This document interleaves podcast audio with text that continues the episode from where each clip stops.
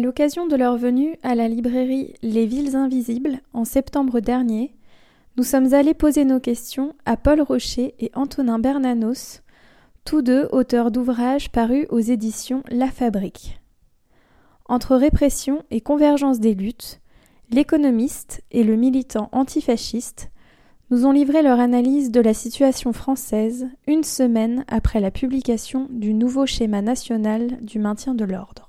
Bonjour Paul Rocher, bonjour Antonin Bernanos. Est-ce que vous pouvez déjà, pour commencer, vous présenter tous les deux? Alors bonjour, euh, merci pour euh, cette invitation. Alors euh, je m'appelle Paul Rocher, je suis économiste et j'ai récemment publié effectivement aux éditions La Fabrique Caser, mutiler, soumettre. Je vais décrire un peu, enfin je vais me décrire par rapport au livre. Donc, c'est peut-être un peu surprenant qu'un économiste se penche sur la question des armes non létales. Euh, c'est un peu le résultat de, recherches sur euh, l'état de l'économie française, euh, d'augmentation d'inégalités, donc une situation qui est plutôt propice à la contestation. Et c'est à partir de là que j'ai commencé effectivement à m'intéresser aussi à la manière dont la population finalement accepte ou n'accepte pas les différentes politiques néolibérales. Et ça se voit aussi un peu dans, dans, dans, ce livre-là, qui a un petit goût pour la statistique, mais, mais pas uniquement, et que j'ai aussi essayé d'historiciser économiquement la question des armes non létales. Bonjour, merci de me recevoir également. Euh, moi, je m'appelle Antonin Bernanos, euh, je suis militant antifasciste euh, à Paris, dans une organisation qui s'appelle l'Action antifasciste Paris banlieue, dans laquelle je milite depuis plus de dix ans maintenant. Et j'ai participé à différentes luttes sociales, essentiellement dans le bassin parisien, depuis une dizaine d'années. Et ce parcours euh, d'expérimentation et de lutte collective m'a conduit à avoir un parcours parallèle qui est un parcours répressif, dans le cadre duquel j'ai été amené à faire plusieurs années de prison, plusieurs années de contrôle judiciaire, de, de bracelets électroniques, dans différentes affaires. Et, les deux affaires dans lesquelles j'ai été euh, bon, il y, en a, enfin, y en a une qui a été très médiatiquement connue, hein, entre guillemets très médiatiquement, mais plus médiatiquement que l'autre en tout cas, c'était l'affaire de la voiture de police brûlée le 18 mai 2016 euh, dans le contexte du mouvement social contre la loi travail. Euh, et plus récemment, une affaire qui fait suite à un affrontement entre des militants antifascistes à Paris et des militants d'extrême droite en marge du mouvement des Gilets jaunes. Merci pour cette présentation. On va se reconcentrer sur vous, Paul Rocher. Euh, est-ce que vous pourriez définir ce qu'est le maintien de l'ordre selon vous? Ah, c'est une très bonne question. Euh, c'est tout simplement la manière euh, dont l'État réagit aux mouvements sociaux, aux mouvements potentiellement contestataires. Et euh, généralement, euh, ce maintien de l'ordre est associé à la violence, à la violence euh, par l'intermédiaire de la police notamment. et c'est précisément la raison pour laquelle, effectivement, je me suis intéressé à la, question des armes non létales, puisque les armes non létales sont précisément l'outil par lequel les violences policières s'exercent, en tout cas de manière la plus visible. C'est pas la seule manière, mais c'est effectivement cette manière-là qui intervient de la manière, la manière la plus visible dans le cadre du maintien de l'ordre et donc dans, dans, dans dans, dans, les tentatives étatiques de, gérer les foules. Est-ce que pour vous, c'est un, acte militant en soi, quand on est économiste, de traiter de ces questions-là? Euh, j'ai envie de répondre par, une, par quelques considérations plus épistémologiques. Euh, puisque effectivement, il y a l'idée assez positiviste qui consisterait à séparer strictement le chercheur de la réalité sociale euh, qu'il étudie. Euh, en réalité, il n'en est rien, puisque le chercheur, il vit aussi euh, dans, cet environnement-là.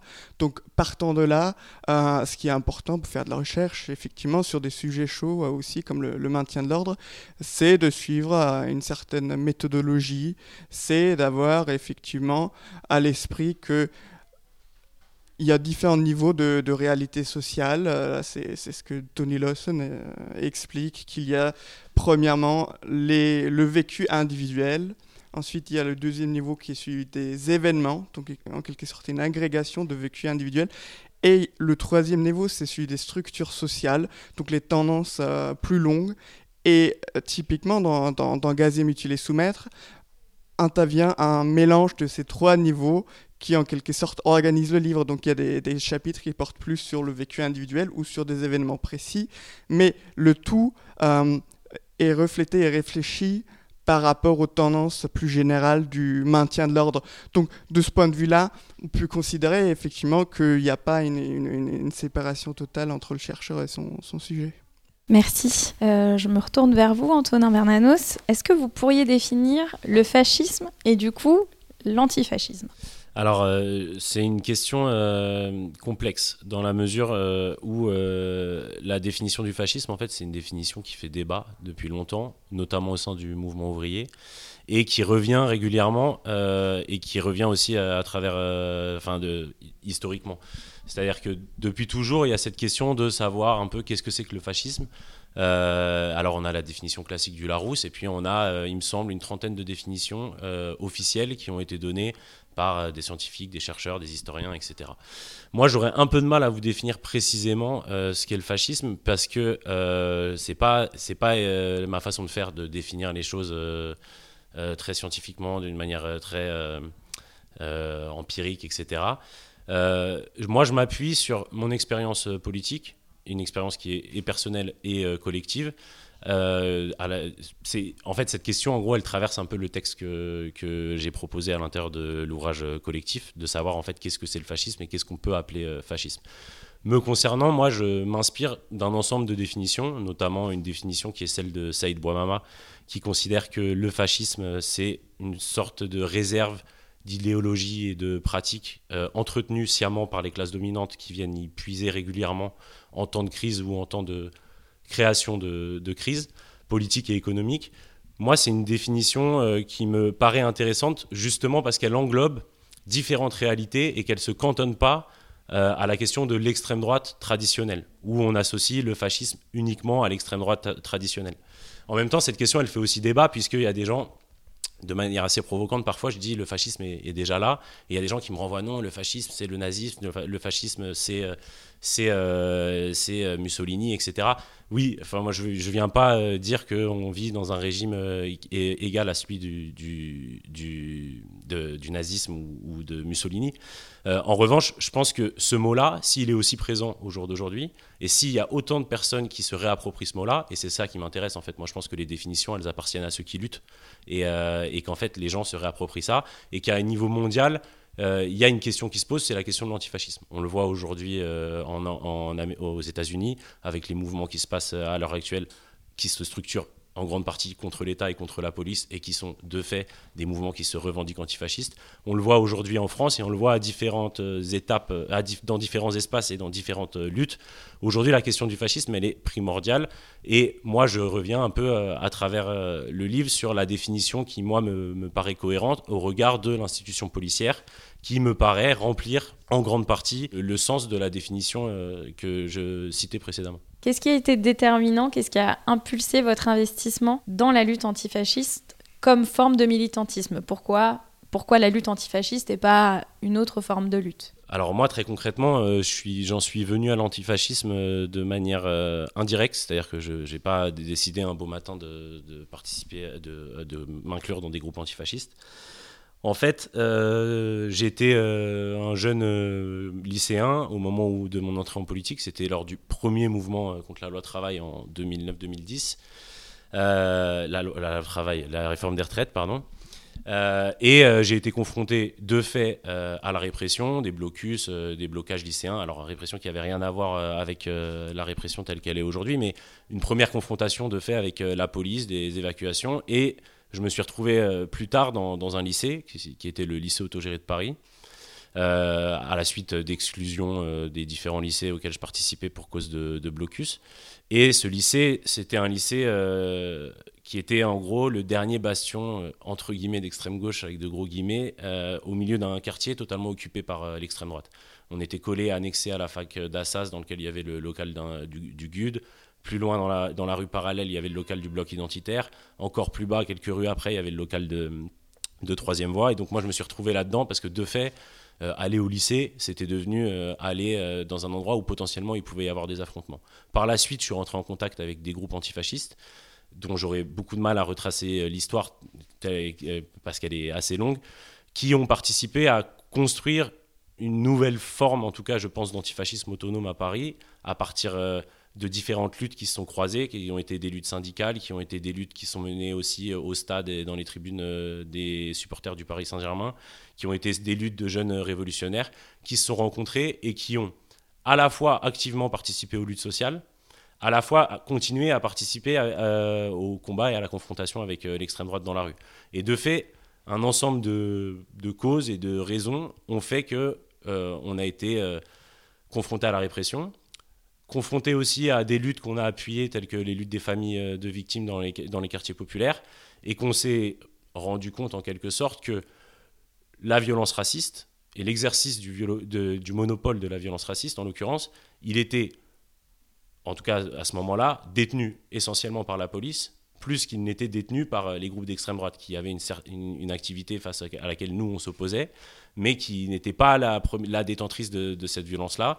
Et petit à petit, il y a eu un basculement de cette génération d'antifascistes d'une lutte très axée contre l'extrême droite et les groupes d'extrême droite à une lutte axée contre l'État, le racisme d'État, les violences policières jusqu'à aujourd'hui. On va revenir un peu sur euh, les militants antifascistes dans leur, euh, dans leur globalité. On peut voir actuellement dans les discours médiatico-policiers dominants qu'il y a une forme de diabolisation et de criminalisation pardon, des militants antifascistes.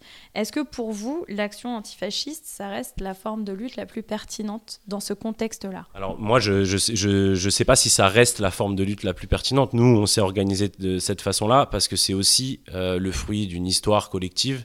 Euh, le fruit de différentes luttes qui nous ont conduits à adopter cette forme d'organisation. Pour autant, on prône pas le fait qu'il faut que tout le monde euh, organise des actions antifascistes. C'est pas ce qui nous paraît forcément le plus cohérent. Nous, on est pour s'organiser avec les différentes franges euh, des mouvements sociaux, tels qu'ils soient. Maintenant, oui, on considère que être antifasciste aujourd'hui, c'est un combat contemporain, un des combats essentiels aujourd'hui, et qu'il faut reposer ces questions-là euh, et aussi participer à la redéfinition de l'antifascisme. Aujourd'hui, quand, quand, on parle, euh, quand, quand, je disais tout à l'heure, il y a plein de définitions concernant le fascisme, il y a aussi plein de définitions concernant l'antifascisme. Et de fait, il y a des gens qui vont se réclamer antifascistes, qui vont avoir une posture d'antifasciste moral, un peu à l'image de l'antiracisme moral qui pouvait exister euh, au moment de la marche des beurs et de la récupération des mouvements des quartiers, des mouvements de l'immigration. Euh, de la même façon, nous, au moment de la mort de notre camarade Clément Méric, on avait euh, des personnalités telles que Manuel Valls qui disait Moi, je suis antifasciste. Au regard de ce qui s'est passé, de ce qu'il a fait après, on a pu voir que tel n'était pas le cas. Mais on a quand même ces coexistences de choses et nous, on, se bat aussi en partie pour porter notre ligne, pour défendre notre ligne qu'on considère comme étant cohérente et qui est une ligne qui se veut aussi euh, conflictuelle vis-à-vis des institutions d'État, vis-à-vis de la République, parce qu'on pense que la question du fascisme, euh, elle ne se réduit pas qu'aux groupes d'extrême droite, que les groupes d'extrême droite, l'institution policière, certains euh, corps de, l'appareil d'État et de manière générale l'État en, tant que tel sont euh, finalement les deux faces d'une même pièce et que historiquement et politiquement, il y a des convergences objectives, subjectives qui se font à travers l'histoire et qui s'opèrent encore aujourd'hui. Donc oui, on pense que la lutte antifasciste est actuelle et nécessaire. Dernière question pour vous qui sera plus personnelle. Euh, après avoir été détenu, placé sous bracelet électronique et étant toujours sous contrôle judiciaire avec obligation de pointage deux fois par semaine, comment est-ce que vous vivez votre engagement actuellement?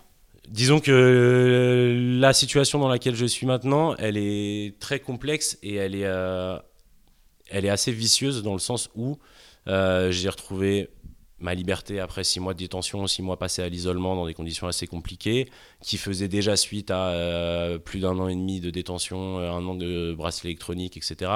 J'ai eu une seule journée de liberté en fait entre depuis le 18 mai 2016, entre le 18 mai 2016 et, et, et aujourd'hui. Euh, et que paradoxalement, en fait, quand on est en détention, euh, on est dans une dynamique de résistance vis-à-vis de l'institution, on tient bon, on se bat et on se dit qu'on a du soutien à l'extérieur. Et effectivement, de fait, le fait d'être en prison permet de créer des soutiens à l'extérieur. Ça permet de garder euh, une attache quotidienne au conflit, à la lutte, au combat, quoi, pour, pour soi-même et, pour, et plus largement. Alors que la situation actuelle fait qu'il est probable que je sois encore sous contrôle judiciaire, isolé des luttes, isolé de mes combats pendant un nombre incalculable de mois, voire d'années. Et que bah, c'est très compliqué parce que et personnellement, euh, je ne peux pas trouver du travail, je ne peux pas continuer mes études, ce qui est un problème. Mais euh, plus encore, je ne peux pas euh, lutter et continuer mes combats auprès de mes camarades, ce qui est très problématique me concernant. Merci. On va repasser la parole à Paul Rocher. Le gouvernement vient de publier son nouveau schéma national du maintien de l'ordre. Quelle analyse est-ce que vous faites de ce document-là? Ce qui me semble central, c'est qu'il faut garder à l'esprit le contexte dans lequel ce document a été écrit. Ce contexte, c'est un contexte de débat inédit sur les violences policières. Depuis plus d'un an, ce débat, il est là et euh, le document que vient de publier le ministère de l'Intérieur, euh, c'est une réaction officielle à ce débat-là. Alors, ce qui est frappant, dès la première phrase de ce document, c'est que tout est de la faute des casseurs qui se sont infiltrés plus systématiquement. C'est ça les mots qui sont employés. Euh, donc là, en quelque sorte, les termes du débat sont déjà posés du point de vue du ministère de l'Intérieur. Donc euh, à la limite, on pourrait s'arrêter là et, ne pas lire le reste. Mais il est quand même intéressant de lire, le, lire tout le document pour comprendre à quel point finalement euh, le ministère de l'Intérieur est incapable de prendre à bras le corps le, débat sur les violences policières. Alors, quand on entre un peu plus dans les détails, euh, alors moi j'ai notamment mis l'accent sur la question des, armes non létales, mais, il y a d'autres points, alors je vais peut-être les détailler un tout petit peu.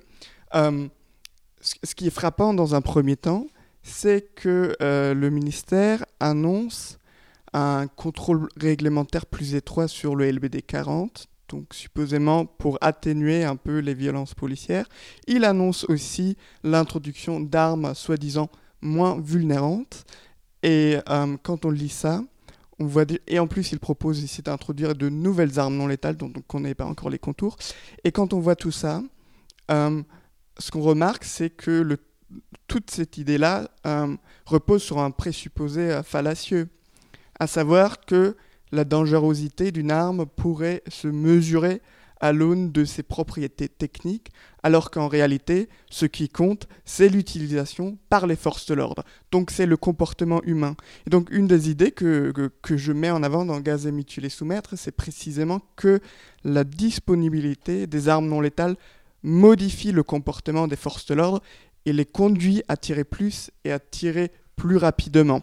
Autrement dit, la disponibilité des armes non létales conduit à une brutalisation du maintien de l'ordre. Donc, contrairement à, tout le discours qui voudrait précisément que les armes non létales euh, soient le, moyen pour assurer un, maintien de l'ordre plus humain. Donc, il y a ce présupposé fallacieux qui est mis en avant, alors qu'en réalité, euh, dès lors que les forces de l'ordre disposent d'armes non létales, autrement dit d'armes réputées non dangereuses, elles vont s'en servir, elles vont intervenir par la force. Et donc là, le problème est déjà posé euh, quand le ministère nous indique qu'il va y avoir de nouvelles armes, euh, qu'il va y avoir des armes moins vulnérantes. En réalité, ça passe à côté de l'essentiel. L'essentiel, c'est que la voie engagée depuis, euh, une vingtaine d'années va être poursuivie. Et donc ça, ça annonce plus de violence policière, et cela d'autant que le ministère annonce aussi dans ce document-là qu'il va y avoir des, unités de police plus mobiles, plus réactives. Donc on peut imaginer ça comme un plus de policiers qui interviennent dans les cortèges, euh, prennent une personne ou deux. Et donc ça génère aussi des contextes qui sont particulièrement propices à l'utilisation dangereuse des armes non létales. Donc face à ça, euh, la seule chose que propose le ministère de l'Intérieur, euh, et ça, c'est peut-être un changement notable, c'est un changement pour les journalistes et les observateurs, parce que finalement, leur marge de manœuvre pour observer les violences policières, elle, elle va être considérablement réduite. Et donc, en réalité, on a cette situation-là où euh, ce document, ce qu'il propose, c'est moins d'images de, de violences policières, donc moins de débats, mais toujours plus de violences policières. Et euh, ce qui est particulièrement frappant dans le moment présent, c'est que en ce moment, des, chercheurs multiplient les études euh, préconisant l'interdiction d'armes non létales. Et de ce point de vue-là, on a l'impression que la France, elle appuie sur l'accélérateur alors qu'elle roule à contresens. Et dans ce contexte-là, et dans le contexte actuel de pandémie avec la crainte d'une seconde vague de contamination, comment est-ce qu'on peut envisager, et là c'est une question pour vous deux, la reprise des luttes sur l'espace public? Bah, Ce qu'on a vu euh, très clairement en juin, c'est que euh, la question des violences policières et notamment du racisme policier a été posée et les gens n'ont pas attendu, ils se sont rendus euh, dans la rue, ils ont participé et euh, du coup, tout de suite aux États-Unis, enfin c'était un mouvement mondial, mais ça a commencé aux États-Unis, ont commencé les interrogations sur est-ce que ça, ça va favoriser l'extension du virus et, la réponse était non. Donc ça, c'est un élément très intéressant. Donc effectivement, euh, il semblerait que les mobilisations ne soient pas un problème euh, d'un point de vue sanitaire. Ensuite, euh, tout simplement, bah, quand il y a des urgences, les gens n'hésitent pas, ils vont, ils vont manifester. donc je pense que de ce point de vue-là, certes, il y aura plus d'hésitation pour certains, mais en même temps, à partir du moment où la motivation est là, les gens se rendent dans la rue. Oui, moi j'aurais tendance à dire la même chose, en tout cas à assister sur, sur les mêmes choses et ce qui s'est déjà passé. On l'a vu avec les mouvements contre les violences policières. Euh, et la force euh, des rassemblements, notamment qu'il y a pu avoir, notamment à Paris, mais aussi dans d'autres villes, avec euh, la diffusion de, Black Lives Matter à la française, et qui faisait écho à ce qui se passait aussi aux États-Unis. De fait, en fait, le confinement, on l'a vu d'ailleurs, et le virus n'a pas annihilé les violences policières. Il les a vraisemblablement annihilées en ce qui concerne le maintien de l'ordre en manifestation quand il n'y avait plus de manifestation. En revanche, l'état d'urgence l'état d'urgence sanitaire n'a pas euh, empêché les violences quotidiennes, voire même à aggraver les violences quotidiennes qui pouvaient exister dans les quartiers populaires. Et on a pu le voir sur les réseaux sociaux. On a eu un certain nombre de témoignages de recrudescence, de violence, euh, qui pour le coup là ne prenait pas du tout en compte euh, le virus, dans les quartiers à l'encontre des populations non blanches et précaires. dans, cette mesure-là, de fait, les gens prennent la rue et c'est important qu'ils prennent la rue. Maintenant, euh, je pense qu'il y a aussi un autre volet à entretenir, c'est celui de l'autodéfense sanitaire. Et ça, c'est une autre partie de la lutte à laquelle il faut aussi euh, faire attention. Euh, et l'autodéfense sanitaire, c'est ce qui a pu se passer notamment avec beaucoup de collectifs ou l'expérience des brigades de solidarité populaire pendant le, le confinement. Ça, c'est des outils proposés justement par les acteurs des luttes pour aussi faire face à la réalité euh, du confinement, aux inégalités dans le confinement, euh, à la prise de risque des travailleurs euh, au détriment d'autres. Et, donc, il y a, à mon avis, ces deux volets-là qu'il va falloir suivre attentivement. Premièrement, oui, continuer à lutter quand, quand c'est nécessaire, et en l'occurrence, c'est nécessaire, on l'a vu avec la question des violences policières, mais aussi s'organiser collectivement selon la réalité de la pandémie et organiser l'autodéfense sanitaire également quand elle est nécessaire. Dernière question qui sera aussi euh, pour vous deux, qui concerne euh, la question du contrat social. Est-ce qu'on peut considérer que ce contrat social actuellement est préservé ou bien qu'il a été rompu quand on se rend compte que l'État rend la, la manifestation de plus en plus dangereuse, ce qui fait qu'une grande partie des individus qui auraient pu y prendre part choisissent de ne pas s'y rendre par peur pour leur intégrité physique. Je fais le lien vraiment aussi avec le, film de David Dufresne qui vient de sortir. Est-ce que on est toujours dans un état de droit? Alors, quand j'entends euh, l'expression euh, contrat social, euh, je me demande en quoi consiste exactement ce contrat. dans les faits, et ça c'est quand même important de rappeler, il n'y a, pas vraiment une, paix sociale dans, un pays qui est structuré euh, par des inégalités multiples. Euh, et euh, si, si, on reste uniquement sur, le, sur le plan des, des, grands changements de période économiques, eh ben, force est de constater que la période néolibérale correspond à une, une période où on redistribue les richesses des pauvres vers les riches. Et ça, c'est un, c'est un élément qui est bien documenté aujourd'hui et donc, euh, dans ces conditions-là, je ne pense pas qu'il y ait de, de contrat, social.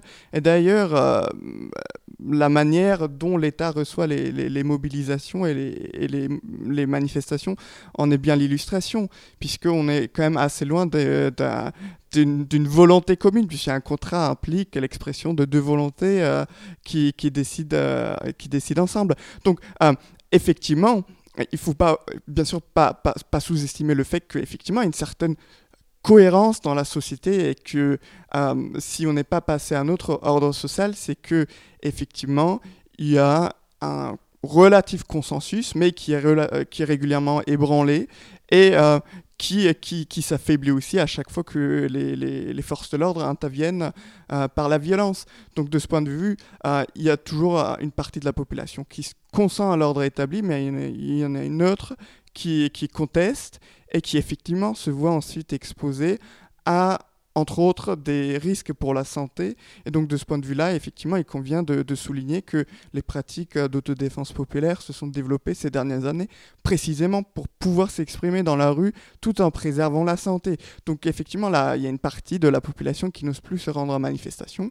C'est un, un problème simplement démocratique. Mais il y a une autre partie qui, qui s'équipe et cet apprentissage de l'autodéfense populaire, ça peut être quelque chose de très spontané. On a, des témoignages de gilets jaunes qui euh, sont aux alentours des Champs-Élysées, qui reçoivent du gaz lacrymogène en grande quantité. Et il y en a un qui dit à un autre euh, bah, Tu peux t'acheter des lunettes de, de, natation au décathlon qui est juste 5 minutes plus loin. Et donc l'apprentissage, c'est aussi quelque chose qui, se fait vraiment sur le champ, donc c'est pas forcément réfléchi à l'avance, mais toujours est-il que celles et ceux qui ont vécu euh, les effets extrêmement désagréables, qui parfois sont mutilants, voire, mortels, des, armes non létales, effectivement, bah, la prochaine fois, ils viennent équipés, et donc de ce point de vue-là, euh, c'est quand même plus un moment de lutte que de, contrat et de volonté commune. Je rejoins tout ce que vient de dire euh, Paul Rocher, sachant que, en fait, pour moi, le, contrat social, si, il est totalement respecté. Il est respecté entre euh, la bourgeoisie et l'État qui protège les intérêts de la bourgeoisie. De fait, quand on dit un État de droit, oui, on est dans un État de droit bourgeois qui protège toujours le, droit des classes dominantes. Mais ça, c'est pas quelque chose de nouveau. Euh, aujourd'hui, par contre, ce qu'on voit, c'est qu'il y a de plus en plus de contestations et il y a des contestations qui touchent de plus en plus de secteurs de la société. En tout cas, des, contestations plus marquées et plus inattendues. Ce qui me permet de faire le lien avec la deuxième partie de la question, qui est euh, la question du fait que les gens n'aillent plus en manifestation. Euh, en fait, de tout temps, il y a toujours eu un moment où les formes de lutte elles sont bridées par la répression et par les formes de maintien de l'ordre. Et il y a un moment où il y a un débordement. Et c'est précisément ces formes de débordement qui sont intéressantes. Le mouvement des Gilets jaunes, c'était aussi une réalité vis-à-vis euh, d'une stratégie de maintien de l'ordre qui était euh, euh, totalement. qui rendait toute forme de contestation alternative impossible dans le cadre des manifestations, par exemple, de la loi travail et des formats un peu cortège de tête qui avaient pu exister par le passé. Ce format-là est mort et les Gilets jaunes ont proposé un autre format qui aujourd'hui est à mon avis, en train de mourir, en tout cas, est beaucoup plus complexe à appliquer dans la rue. Et il s'agit pour nous, aujourd'hui, à travers l'autodéfense populaire en partie, mais également à travers l'intelligence collective et populaire, de trouver différents moyens de lutte, de trouver le moyen, en fait, de déborder les cadres qui existent, à la fois les cadres répressifs, mais aussi les cadres de mobilisation traditionnelle, la lutte, ça ne se passe pas qu'en manifestation, ça se passe aussi par des actions directes, ça se passe aussi par des blocages, ça se passe aussi par tout un panel de répertoires d'actions qu'il faut réinventer chaque jour. Euh, enfin, effectivement, là, les formes de mobilisation et de manifestation traditionnelles, elles sont, elles sont euh, étouffées, mais euh, il faut trouver des moyens de, il faut trouver des moyens de, de dépasser et de briser ces cadres. Merci à Paul Rocher et Antonin Bernanos pour leurs réponses. Merci également à la librairie Les Villes Invisibles pour son accueil chaleureux. Nous vous recommandons bien évidemment la lecture de Gazé, mutilé, soumettre et de l'ouvrage collectif Police, toujours disponible aux éditions La Fabrique, que nous remercions également.